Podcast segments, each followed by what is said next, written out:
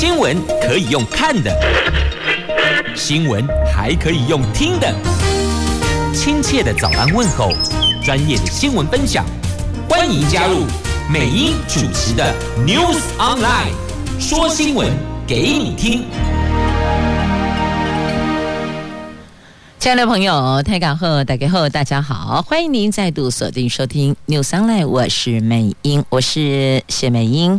在进入今天四大报的四则头版头条新闻之前，我们先来关注的是天气概况。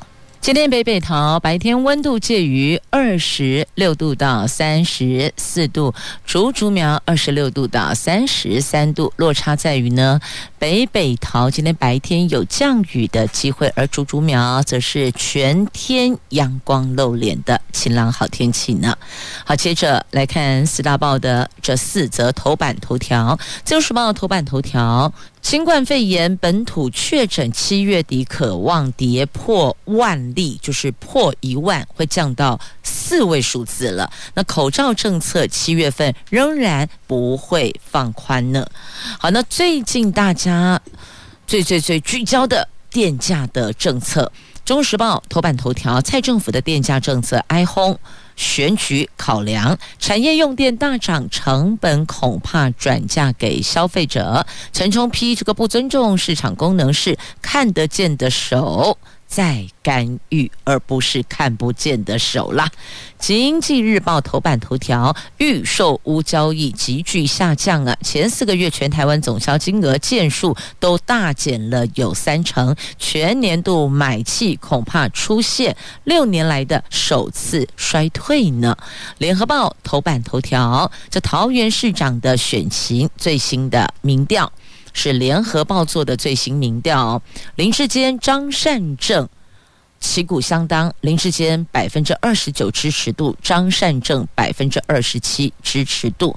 那林志坚在四十岁以下的选民比较占优势。那民众党不要忘了哦，不是只有林志坚、张善政，还有一个人呢哦，这是赖香伶，这是民众党所提名的。那民众党支持者有百分之四十九挺张善政，等于就是说，如果蓝、绿、白。三方争霸，那再把范围缩小成绿跟蓝，蓝绿争霸的话，那么在白的部分有百分之四十九会挺张善政的。好，这个是来自联合报所做的桃园市长的选举支持度。我们要的幸福生活涵盖非常非常的多，当然首当其冲就是疫情得退散呐、我们先来关心《自由时报》今天头版头条的新闻，有关。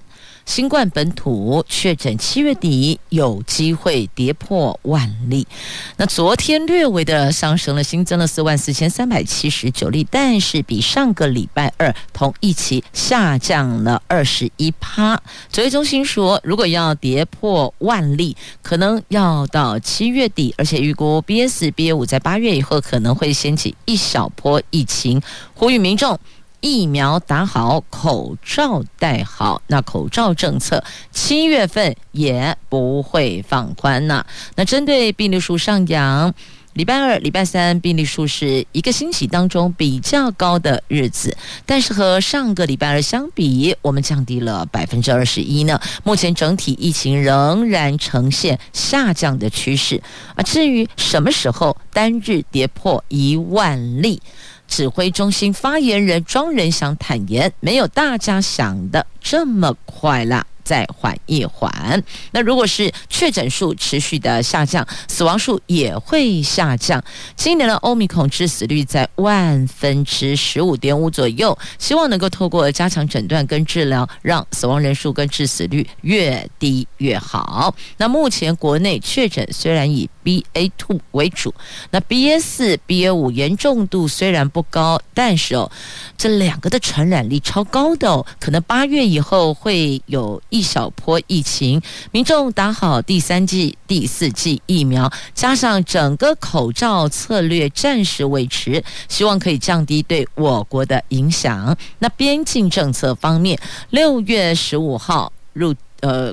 放宽入境检疫三加四，但是限制每个礼拜两万五千人次入境。交通部盘点防疫旅馆跟防疫计程车，认可容纳每个星期四万人次。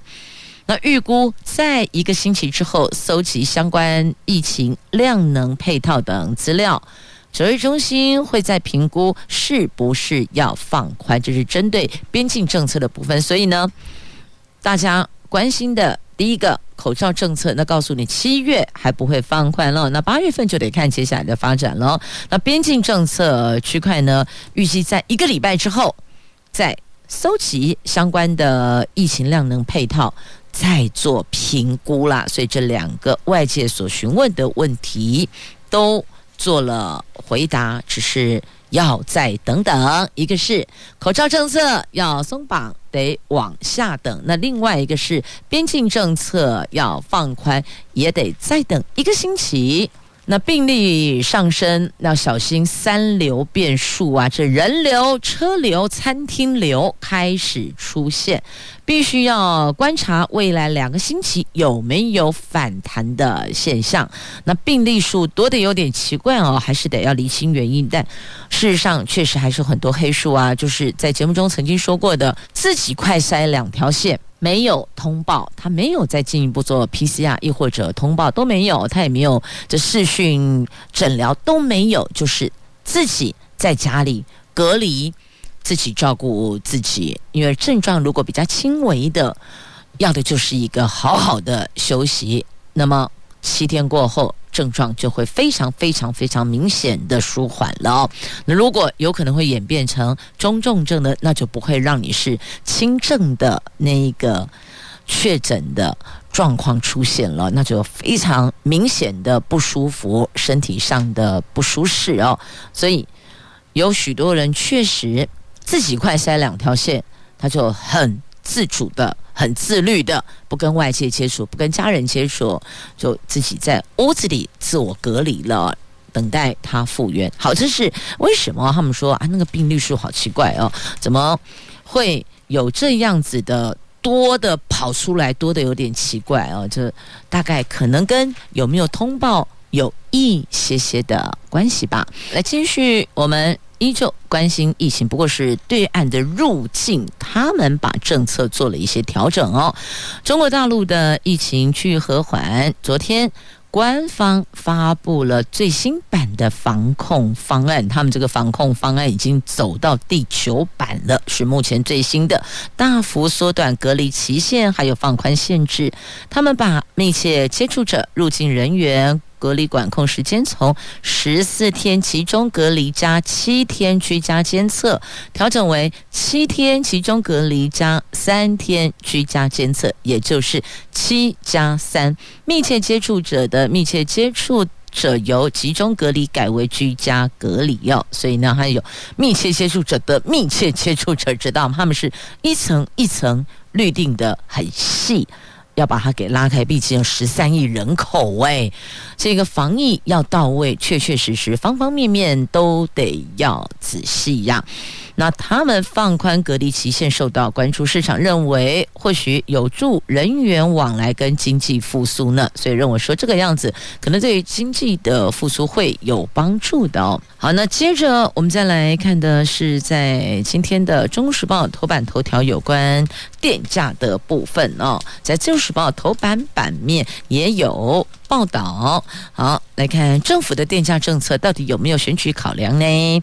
在经济部拍板的七月起调涨电价，虽然有百分之九十七的住家及小商家不调整，但是产业用电大户调涨十五趴，受到冲击。前行政院长陈冲昨天直批，蔡政府的最终指导原则仍然是选举考量，争取多数的选票。避免对年底选举造成负面的影响。国民党主席朱立伦说：“调整产业用电成本必然反映在消费者的身上，这是加大了通货膨胀。追根究底，这个是台湾的错误能源政策所造成的。”全民买单呐、那经济部宣布，七月起的电价每度平均调涨百分之八点四，民生住宅月用千度以上调涨百分之五，产业大户涨幅高达百分之十五，百货业、餐饮业、电影院等六大民生商业不调整。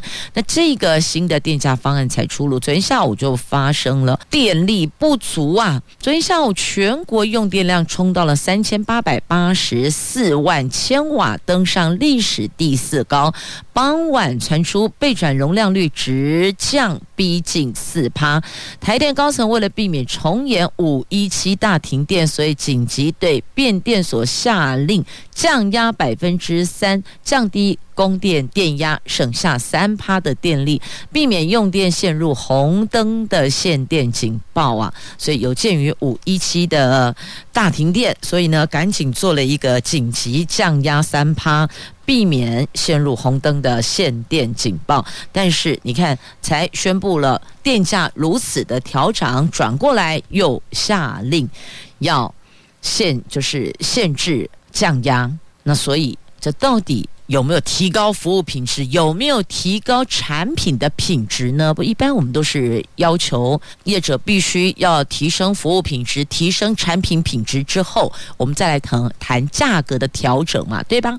那昨天你看，就供电拉警报了，台电只好紧急降压应变。那你说，虽然这些百货业、小店家、餐饮业、电影院这些六大民生商业不调整，可是呢？你针对的这些工业区、工业产业大户调涨了十五趴，请问这调涨的成本难道不会反映在它的售价里吗？当然会呀、啊，这肯定反映成本的。所以有没有可能因为这样造成物价又往上扬，造成通货膨胀加大呢？这当然都是有可能的。你看，油价、电价双涨，物价。当然就跟着浮动啦，这就加大通货膨胀了哦。好，那朱立伦说呢，这个是政府的错误能源政策，才造成全民买单呐。好，这个冲击民生后续如何，有待观察喽。这民进。民众党的立委张其禄呼吁，政府更应该注意大众运输民生物价的浮动，优先照顾受到疫情通货膨胀影响的社会弱势啊。那新北市长侯友谊说了，这几年物价高涨，人民生活非常辛苦，政府在调整电价的时候，应该要苦民所苦，让电价能够缓涨，让民生物资的冲击降到最小。那曾铭宗则要求蔡总统要为错误能源政策道歉，经济部长王美华必须要下台。哎，好，这是在今天的《中国时报》头版头条的新闻呢。那翻开内页的 A 三版面，依旧有相关的报道哦，指错误的能源政策亏损两千亿，蔡总统照吹冷气哦。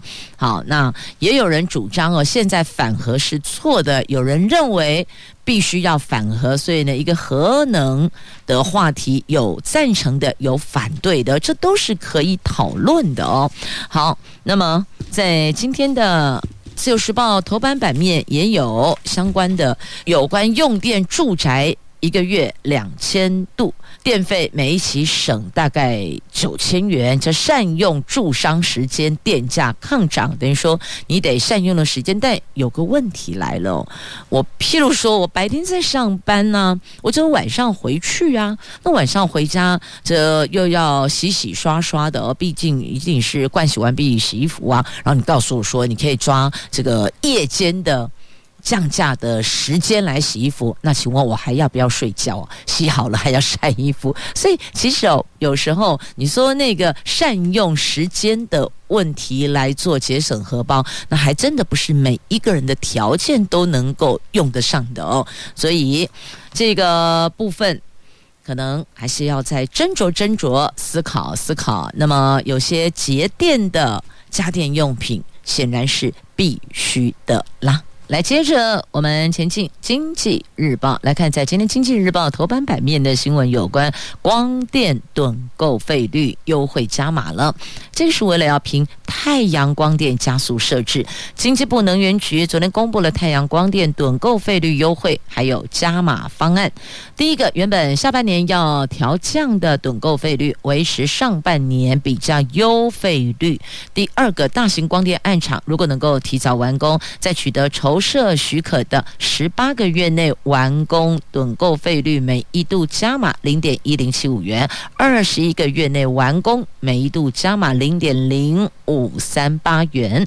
经济部说，这个是基于疫情持续引发原物料价格波动，影响太阳光电供需市场，预告将修正。二零一九、二零二一还有二零二二这三年再生能源电能趸购费率还有计算公式哦，针对太阳光电部分进行调整，包括了今年第二期跟第一期的趸购费率拉到同一个水准，而且增加大型案场加速设置的奖励机制，就希望他们赶紧提早完工，那么就有适用的奖励方案了。好，那么接着再来看《经济日报》头版头条的新闻，有关不动产的预售屋交易市场。看来现在交易市场似乎并不热络了哦。那今年前四个月预售屋交易量大概是三万一千件，跟去年九月到十二月相比较大减了百分之三十七点九。另外，在通货膨胀、升息、经济打炒房政策这四大变数下，预估二零二二年的房地产交易量大概是三十二万到三十三万七千栋之间，年减百分之三到百分之八，恐怕这个会出现六年来的首次衰退呀。好。预售屋呈现首次衰退，这不就跟政府打炒房的政策有相谋合吗？那实际上应该是说，这个炒房、炒作房地产的价格。那如果没有炒作房地产的价格，那当然政府是欢迎大家能够建造更舒适的房屋，提供国人来选购入住嘛。但问题在于哦，房价是越堆叠越高，所以。打炒房、炒作房地产了。那预收的部分其实过去受到大家青睐，它有几个好处。第一个就是我可以分期负担，我不会一下子要拿那么多钱出去哦，感觉一下子。很沉重。那第二个呢？因为预售如果有些空间配备的需求，如果要及早做调整规划，那还有时间可以进行。那当然是不能够影响到建筑的主结构，是不可以。有时候有些人说啊，我这一道这隔间墙不影响结构体的隔间墙，我并不需要。我可能你给我三房，实际上我只要两大房就好了，我不需要，因为这样子空间弄得很挤。所以像类似这一种需求。预售屋的部分确实可以在这个区块不要盖了又敲掉哦，所以是有它存在的优势的。那只是现在看到了预售屋的预售屋的交易量有下降趋势啊。好，那么接着再来关注这个是跟财经相关的哦。来看美国财政部在昨天发布了声明，说他们财政部长叶伦下个月将出访印太地区，他将参与在印尼举行的二十区的财长会议哦，就二十国集团的财务部长的会议，也会访问日本和南韩。这是叶伦首次出访印太。根据消息人士指出，拜登政府希望更多国家加入对俄罗斯。石油价格定定上限的行列，那这一趟叶伦出访将扮演关键性角色。我们知道，这石油价格的波动都会影响到其他所有的民生物价呀。好，那么接着来看台湾股市，在台湾股市连涨两天之后，随着美国股市续弹无力，加上行情受制于十日均线的反压，外资反手大卖近百亿，电。金传传就传统产业，电金传三大类股熄火。昨天指数开低走低，盘中一度重挫一百七十三点，幸好中场跌点收敛到一百零八点，顺利的守住了五日均线。那法人认为，台湾股市由于量能始终无法有效放大，因此预期最近仍将呈现上下震荡的弱势反弹格局样。好，那这是这几天的这个股市的状况哦。那昨天收盘是一万五千四百三十九点，比前一天下跌了一百零八点，本来是下跌一百七十三点，最后又把它拉回来一些些哦，守住了一点点，不至于让那个下跌的部分做大压。接着我们看《中时报》头版下方的新闻不得了，战火绵延呐！这北约峰会正在西班牙召开呢，聚焦于俄罗斯乌克兰战争还有增兵计划。那俄罗斯联邦安全会议副主席麦维德夫他提出警告。北约如果有成员国侵犯克里米亚半岛，等同就是对俄罗斯宣战，这个会引发第三次世界大战呢。那俄罗斯驻美国大使安托诺夫也说，美国军援乌克兰的举动正在加大世界永和大国之间的冲突风险呐。那么提出这个恐怕掀起第三次世界大战的这一位。俄罗斯联邦安全会议的副主席，他曾经是俄罗斯总统啊。他对于俄国的辩论与事实周报指出，哦，克里米亚是俄罗斯的一部分，任何企图要侵犯克里米亚的情况，都是在对俄罗斯宣战。如果北约成员国这么做，这个就意味着俄罗斯会跟整个北约联盟发生冲突，那将会是第三次世界大战，一场彻底的灾难呐。那么时间点，昨天。在 G7 会议期间，就七大工业国会议期间，俄罗斯发射飞弹袭击了乌克兰中部城市克列缅丘格一处人潮汹涌的购物中心，也因为他们的飞弹袭击，造成了至少十六个人罹难，五十九个人受伤啊！那乌克兰总统泽伦斯基痛批这个是欧洲最明目张胆的恐怖行动，俄罗斯已经成为了全球最大的恐怖组织，但是俄罗斯国防部回应，俄罗斯四。是针对克列缅丘格一处军火库发射飞弹，那弹药爆炸引发火灾，波及的附近的购物中心啊。那对此，G7 领袖发布声明，严厉谴责俄罗斯攻击无辜百姓，而且说将会继续向乌克兰提供财政、人道以及军事的支援。联合国安理会决议就这件事召开紧急会议。联合国秘书长古特雷斯办公室说，任何袭击购物中心的攻击都是极为恶劣的。确实啊，这购物中心不就是一般民众消费购物的所在吗？那你发射飞弹，你还说是要打旁边的弹药库？你有这么精准哦？就算你精准了，那一个爆炸燃烧，难道不会波及到旁边的其他的建筑物跟？走动行走的百姓吗？当然会呀、所以说这个话明显就是什么在卸责哦。他认为他是不动声色的推卸责任，但我们一听一看就明白，这根本就是攻击行动。这个是必须要严厉谴责的。任何的百姓都是无辜的，怎么可以用飞弹去攻击他们呢？难怪 G7 要。联合厉声谴责俄罗斯，这个是恐怖行动了。好，这是《中时报》头版下方的新闻，来送上哦。这两则新闻让人都觉得非常的不忍。第一个是移民炼狱，第二个是长照悲歌。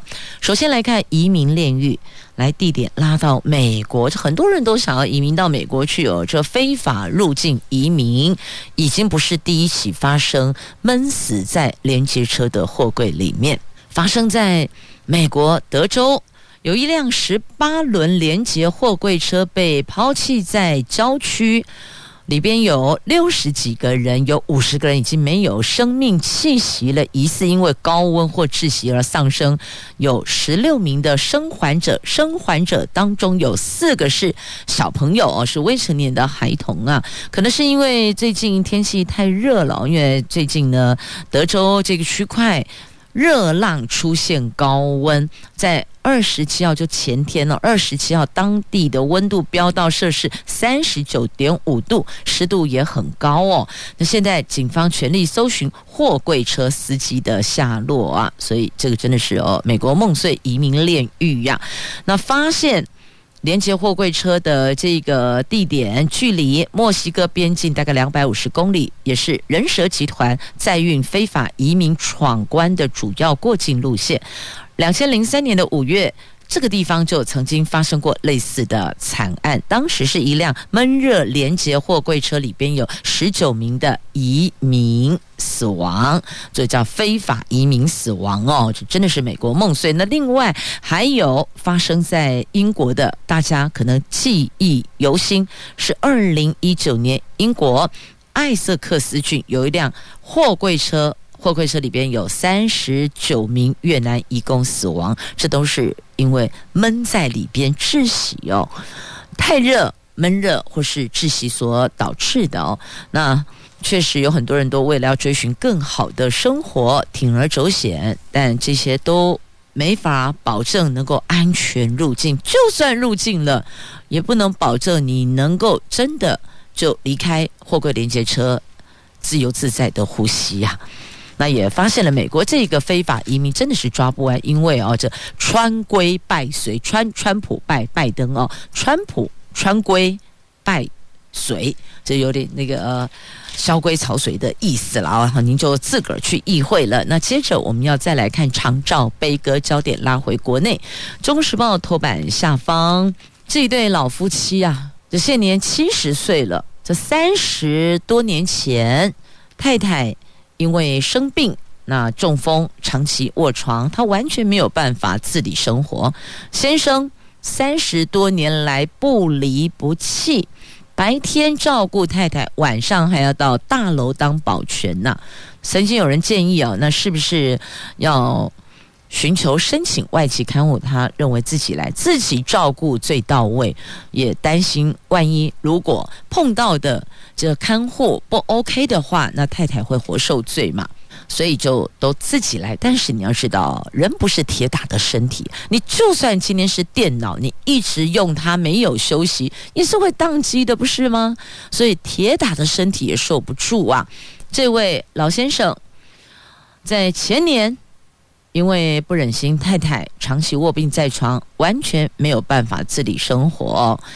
那吃喝拉撒睡，通通都要有人照顾，那很难能可贵的是哦，三十多年来完全没有长褥疮，这代表照顾的人非常到位，也代表照顾的人很用心。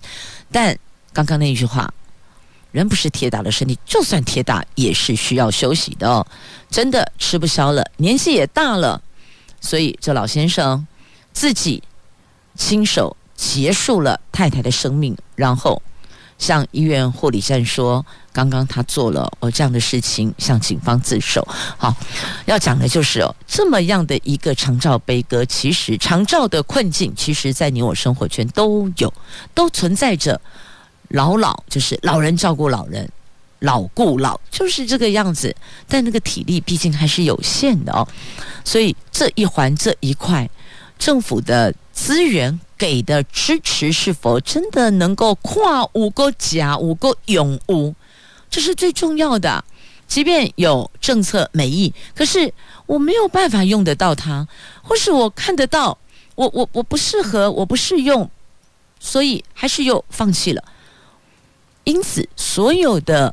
照顾百姓的政策，你一定必须是能够落实的，是能够使用得上的，要不然呢，东西跨无假不会的不好了，那只能够喊喊口号而已哦。这又是一起长照悲歌啊！来，接着我们来看《旧时报》头版下方的新闻哦，看一下我们这位任内最后主持警政署署务汇报的署长，感性的说，有感性有。理性要感性，就是谢谢警劝相挺。理性特别强调，警察不分派系，也就是日前都说他提前申请退休，是不是有什么压力呀、政治力介入啊？那昨天他在任内最后一场的全国署务汇报上啊，他做了这些表述。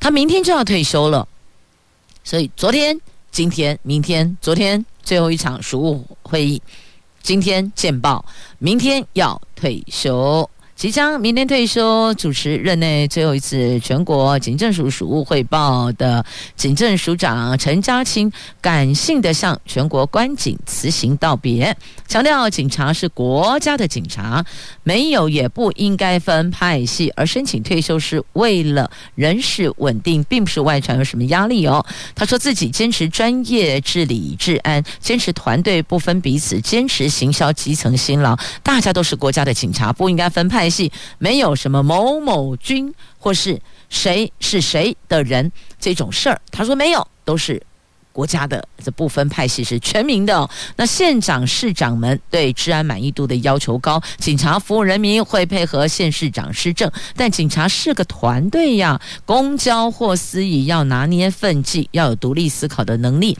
不能够人云亦云。至于警察人士，他坚持专业任用，一直努力在做，做不好请。见谅，所以有没有听到重点啦？虽然说他的提前退休，他说是为了人事稳定，没有压力，但他还是有讲出了他坚持专业任用，他一直努力在做，做不好请见谅。听到重点了没？赶快拿出红笔画重点哦！那他也感谢所有警察的支持跟努力，感谢警券让警察无后顾之忧，也谢谢任内警友会赞助了七千多万元的奖金。他说这些钱全部花在同仁的身上。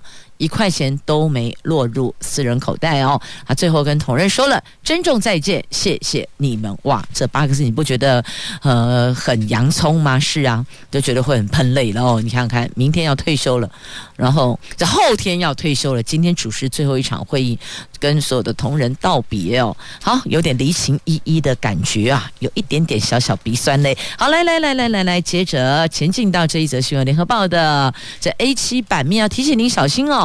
如果如果如果您有碰到这样的诈骗集团，他的手法就是这样走的，会给你一个一块钱刷卡简讯，要当心。这个就是告诉你，哈哈哈，你被设定了。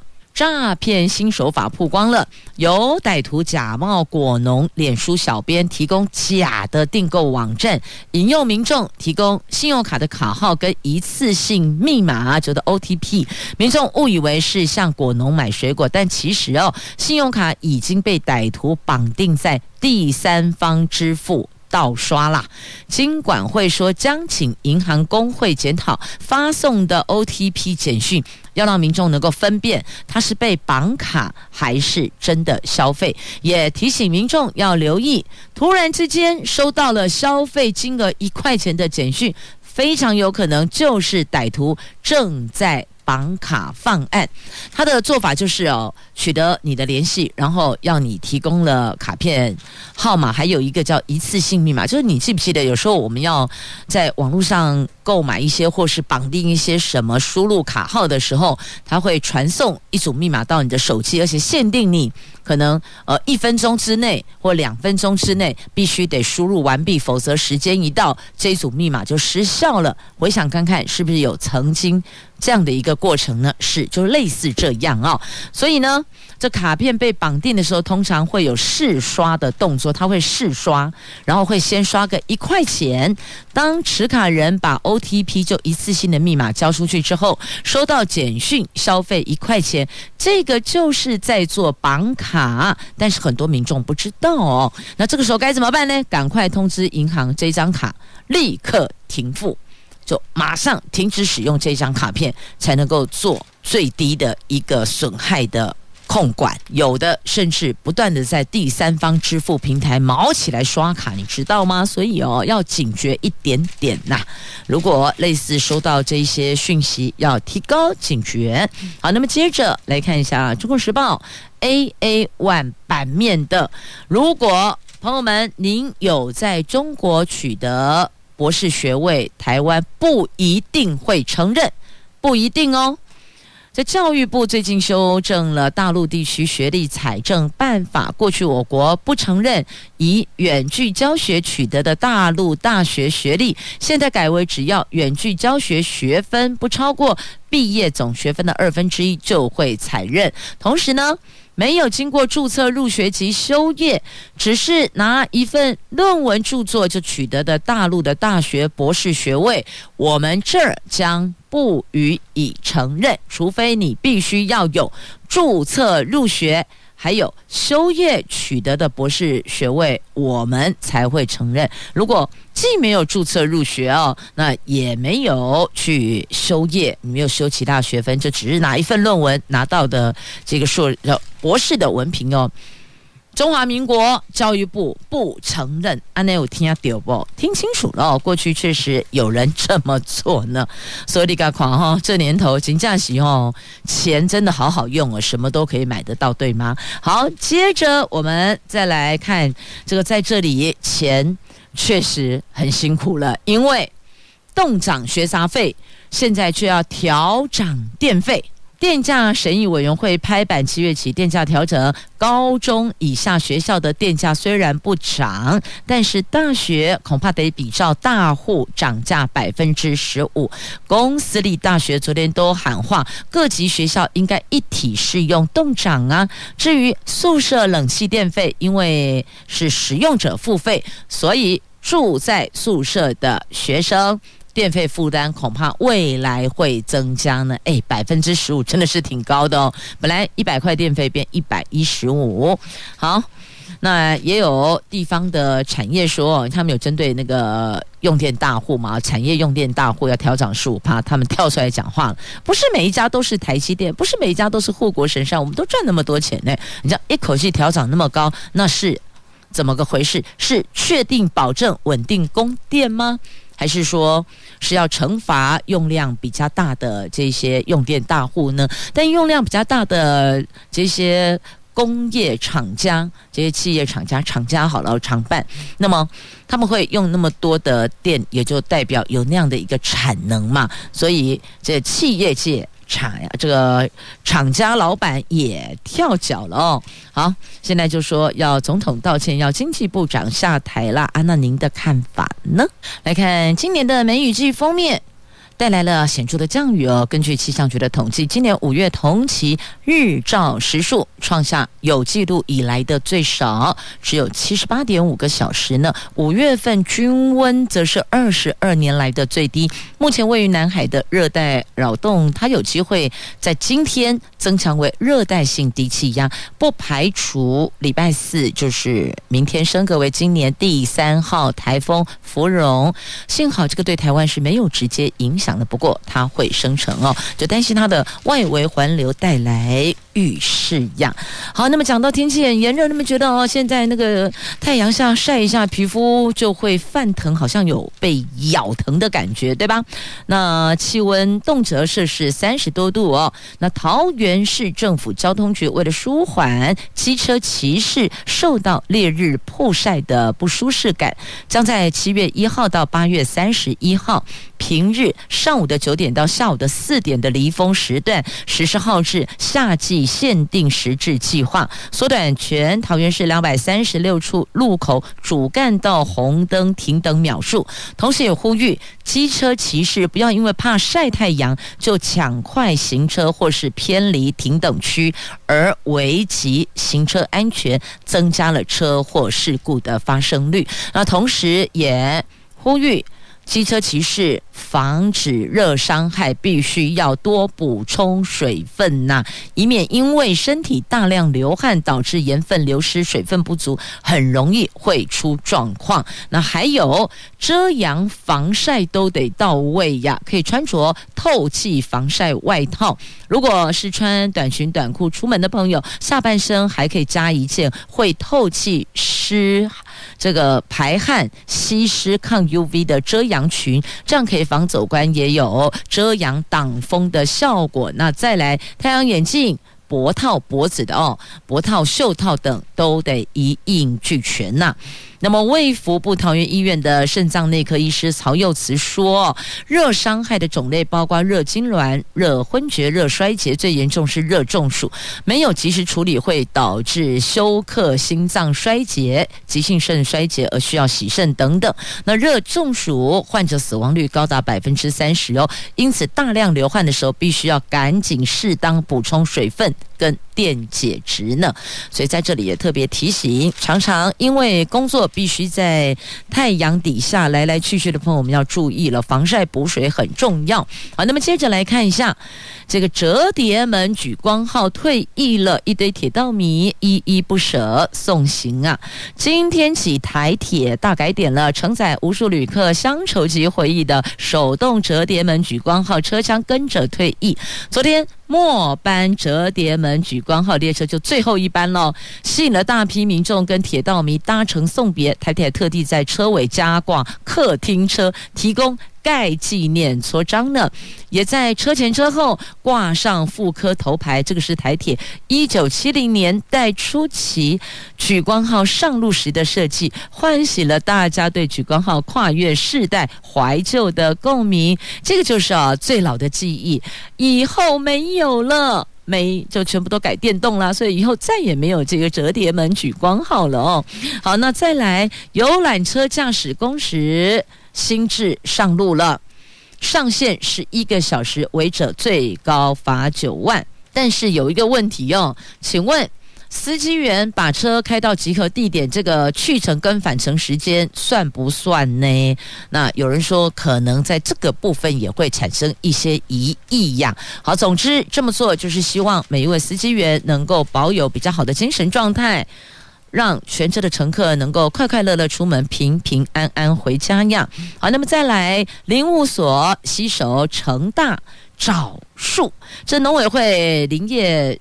试验所跟成功大学共组了找树的人团队，寻找台湾最高的树。透过光达技术，在大安溪上游发现了一棵可能超过八十公尺的巨木。林试所说，全球有巨木的位点不到十处哦，台湾是其中之一。从经验研判，这一棵编号五五二一四的巨木可能是台湾山，预定年底可以到现场勘察。这棵巨木渴望成为东亚第一高树，不过还是要在后续厘清啊。好，那么再来这个 G7 峰会声明强调台湾海峡和平稳定的重要性，这个在今天自由时报头版版面哦有报道。那一直以来确实台湾海峡的稳定跟和平牵动着亚洲整个的。状况发展，包括了经贸都是哦。好，那么最后来邀您上山避暑看日出。太平山暑假提早开园了，就地来家看日出啊！这宜兰太平山国家森林游乐区七月一号到八月三十一号清晨四点开园，每个礼拜六则提早到凌晨两点半就开放入园喽。海拔两千公尺园区，除了可以欣赏日出，因为气温比平地还要。低个十度到十二度，也成为了避暑的好去处呢。好，所以邀您到这来看日出兼避暑。也谢谢朋友们收听今天的节目，我是美英，我是谢美英，我们明天上午空中再会了，拜拜。